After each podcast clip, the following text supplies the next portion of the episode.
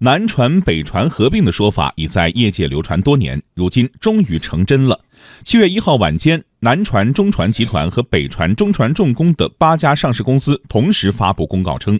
中船集团正与中船重工筹划战略性重组，有关方案尚未确定，方案亦需获得相关主管部门的批准。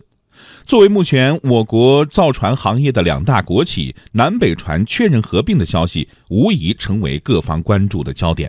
受南北船合并消息的影响，自六月份以来，相关八家上市公司几乎全部上涨。昨天，相关个股也是应声大涨。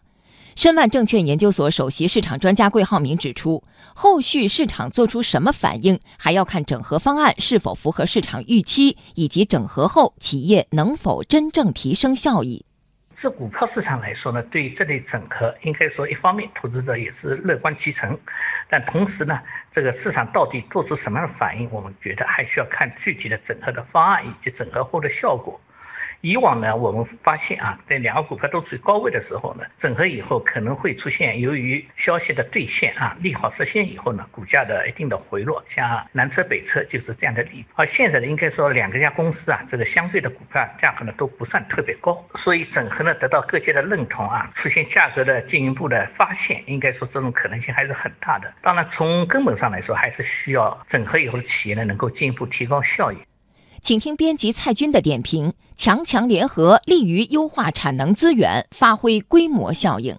这两个造船集团啊，都成立于一九九九年七月一号，都是在原中国船舶工业总公司所属部门企事业单位的基础上组建的这个特大型国有企业。两家呢都是世界五百强企业，合并呢是标准的强强联合啊。具体来说有三大好处，第一个呢就是做大，两大造船公司呢它的资产业务有部分重叠，各有侧重。这合并之后呢，可以化解他们的产能过剩问题，有助于发挥规模效应。第二点呢，合并呢可以使双方做强，在研发制造方面呢实行资源互补，提高我国公司在全球的竞争能力。像韩国呢有三大核心造船厂，那么现在它的第一大这个造船厂呢叫现代重工呢就准备收购第二大造船企业这个大宇造船，全力对抗这个全球的竞争。